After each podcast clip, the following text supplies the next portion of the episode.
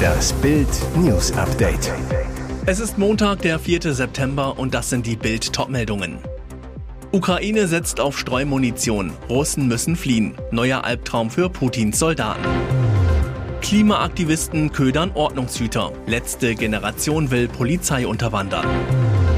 Verbraucherzentrale warnt. Ärger mit den neuen Debitkarten.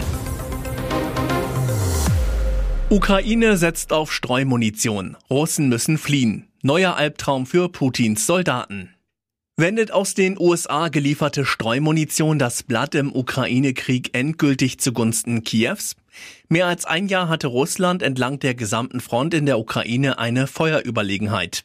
Hunderttausende russische Geschosse, Raketen und Artilleriegranaten verwüsteten ukrainische Städte und töteten tausende ukrainische Soldaten. Die Ukraine antwortete mit gezielten Artilleriestößen, doch die Munition aus dem Westen war nicht nur stets Mangelware, sondern wirkte entlang der Front auch nur punktuell und war somit wenig effektiv. Doch dieses Bild hat sich in den vergangenen Wochen gewandelt. Jetzt ist es die Ukraine, die russische Truppenansammlungen, geschützte Grabenstellungen und sogar bewegliche Konvois mit Artilleriegranaten eindeckt und offenbar das Feld dominiert. Dabei halfen nicht nur die mittlerweile mehr als 400 teils selbstfahrenden 155 mm Artilleriegeschütze aus westlichen Nationen. Auch die im Juli zugesagte Streumunition aus US und anderen Beständen trifft mittlerweile in großen Mengen ein und macht den Krieg für Putins Soldaten zum Albtraum. Klimaaktivisten ködern Ordnungshüter. Letzte Generation will Polizei unterwandern. Unerwünschte Post von den Klimaklebern. Seit Tagen bekommen Polizisten in ganz Deutschland Mails auf ihre Dienstadressen. Absender die letzte Generation. Die radikalen Aktivisten fordern die Polizeibeschäftigten auf, einen offenen Brief an Bundeskanzler Scholz zu unterzeichnen. Das berichtet der Tagesspiegel. Die Polizeigewerkschaft will nun rechtliche Schritte gegen die E-Mail-Absender einleiten. Ein weiteres Alarmsignal. Offenbar will die letzte Generation die Polizei unterwandern, hofft auf Sympathien gerade bei jungen Ordnungshütern. Eigenen Angaben zufolge haben sich bislang rund 100 Polizisten der letzten Generation angeschlossen. Die bekannteste ist Chiara Malz, Hauptkommissarin aus Rostock. Sie dient als Grenzschutzbeamtin bei der Bundespolizei. In einem Zeitinterview sagte Malz, sie wolle mit Gesicht und Namen für das stehen, was sie richtig findet. Wenn sie morgens aufwache, seien die Sorgen um die Welt das Erste, was sie bewegt. Für Aufsehen sorgte auch der Auftritt von drei Klimakleberinnen in der Polizeihochschule in Villingen-Schwenningen. Dort hielten sie einen Vortrag, ernteten viel Applaus. Die deutsche Polizeigewerkschaft warnt ihre Mitglieder, sich bei den Klimakaoten zu engagieren. DPG-Chef Rainer Wendt Wer solche Organisationen unterstützt, muss sich selbst fragen, ob er seinen Platz noch in der Polizei haben kann. Behörden warnen vor Tropenmücken. Denkefieber am Gardasee. Jährlich erkranken laut der Weltgesundheitsorganisation WHO 50 bis 100 Millionen Menschen am Denguefieber. Die asiatische Tigermücke, einer der Hauptüberträger des Tropenerregers, breitet sich zunehmend in Europa aus. Jetzt melden italienische Urlaubsregionen am Gardasee mehrere Betroffene, dort wo auch viele Deutsche gern ihre Ferien verbringen. Bei Dengue handelt es sich um eine Virusinfektion, die zu einer fieberhaften Erkrankung führt. Im Volksmund fürchtet man sie als Knochenbrecherfieber. Symptome sind plötzlich auftretendes hohes Fieber, starke Muskelschmerzen, Kopfschmerzen, auch Augenschmerzen, in schweren Fällen sogar Ausschläge und schwere Blutungen. Übertragen wird das Dengue-Virus von tagaktiven Stechmücken, vor allem der asiatischen Tigermücke. Das Besondere, Bisher brachten in den meisten Fällen Reisende aus Tropenregionen Dengue mit nach Europa, doch in Italien infizierten sich alle Patienten im eigenen Land. Der Erreger sei lokal erworben worden, erklärt das Europäische Zentrum für die Prävention und die Kontrolle von Krankheiten. Inzwischen weist auch das Auswärtige Amt auf Dengue-Viren in Italien hin. Diese würden vereinzelt durch tagaktive Aedes-Mücken übertragen. Verbraucherzentrale warnt. Ärger mit neuen Debitkarten. Verbraucher melden massenhaft Probleme bei der Akzeptanz der neuen Debitkarten von Visa und Mastercard. Der Verbraucherzentrale Bundesverband hat 1745 Beschwerden erhalten. Banken haben die Zahlungskarte zuletzt als Standardprodukt zum Konto eingeführt. Hintergrund die Girocards mit Maestro-Funktion wurden abgeschafft. Seit Juli 2023 dürfen Banken keine neuen mehr herausgeben. So wurde von den Banken die sogenannten Debitkarten an Kunden angeboten, die die Funktion einer Maestro-Card und einer Kreditkarte vereinen soll. Verbraucher haben uns jedoch eine Vielzahl an Problemen gemeldet, sagt Ramona Popp, Vorstand beim VZBV. Vor allem in Geschäften innerhalb Deutschlands, im Hotel, im Ausland oder um Bargeld an der Ladenkasse zu erhalten, seien die neuen Debitkarten mitunter nicht akzeptiert worden. Kunden berichten von Akzeptanzproblemen bei Behörden, Kliniken, im Onlinehandel und sogar beim TÜV. Doch das ist nicht alles.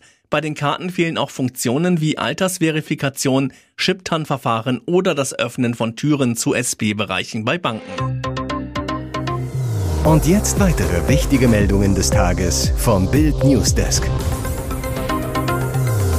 So hat man Kanzler Olaf Scholz noch nie gesehen. Nach seinem Sportunfall am Samstag zeigt sich Scholz mit Augenklappe. Er war beim Joggen gestürzt, hatte sich Prellungen im Gesicht zugezogen. Der Kanzler veröffentlichte das Foto auf Instagram, schrieb dazu, Wer den Schaden hat, bin gespannt auf die Memes. Danke für die guten Wünsche. Sieht schlimmer aus, als es ist. Regierungssprecher Steffen Hebestreit erklärte am Montag, es geht ihm den Umständen entsprechend gut. Er sieht ein bisschen ramponiert aus. Warum das Foto veröffentlicht wurde?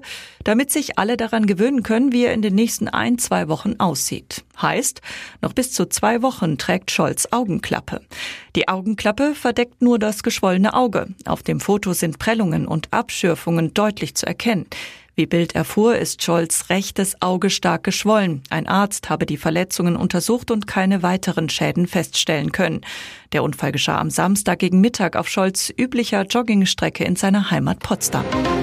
Großes und teures Kino in Los Angeles. In der vergangenen Nacht musste Lionel Messi mit seinem neuen Club Inter Miami in der MLS in Los Angeles ran. Nachdem das Team seit der Ankunft des Superstars vergangene Woche beim 0 zu 0 gegen Nashville erstmals nicht gewann, feierte es jetzt wieder ein 3 zu 1.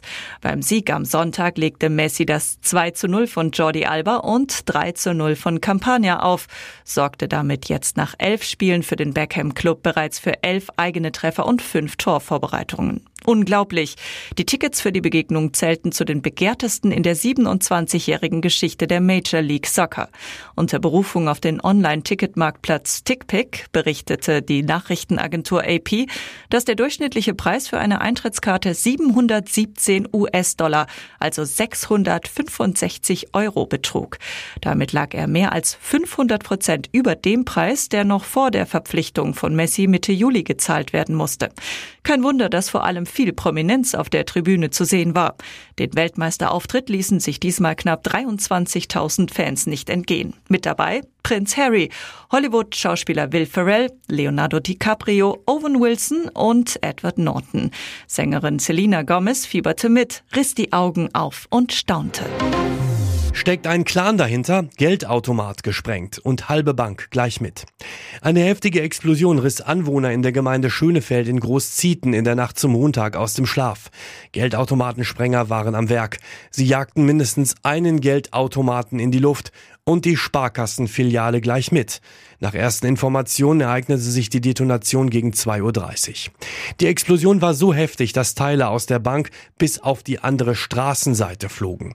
Die Sparkassenfiliale ist so stark beschädigt, dass sie so schnell nicht wieder öffnen wird. Feuerwehrleute der Gemeinde Schönefeld rückten mit einem Großaufgebot an, da sich die Bank in einem Wohn- und Geschäftshaus befindet. Sie konnten klarstellen, dass die Gebäudestruktur der Explosion standgehalten hat. Die Einsatzkräfte klemmten aber vorerst den Strom ab. Nach ersten Angaben wurde glücklicherweise niemand durch die Geldautomatensprengung oder herumfliegende Teile verletzt.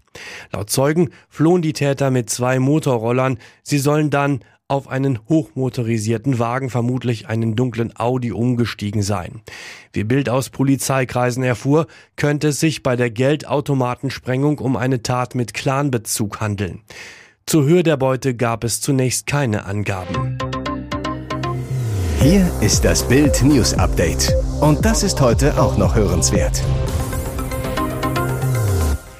Erste Beziehung seit Willis Tod. Jasmin zeigt ihren neuen Herren. Er ist Student, seit wann sie zusammen sind, wo es funkte.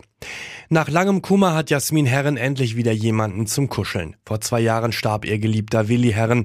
Jetzt ist sie erstmals wieder in festen Händen. Ihren neuen Freund zeigt die Sängerin exklusiv bei Bild und verrät, dass ihr Schwarm noch Student ist. Er ist 21 Jahre jünger, Vertretungslehrer und beglich bei ihren ersten Dates als Gentleman trotzdem die Rechnungen. Mit ihm wagt sie sich sogar bald zurück ins Trash-TV.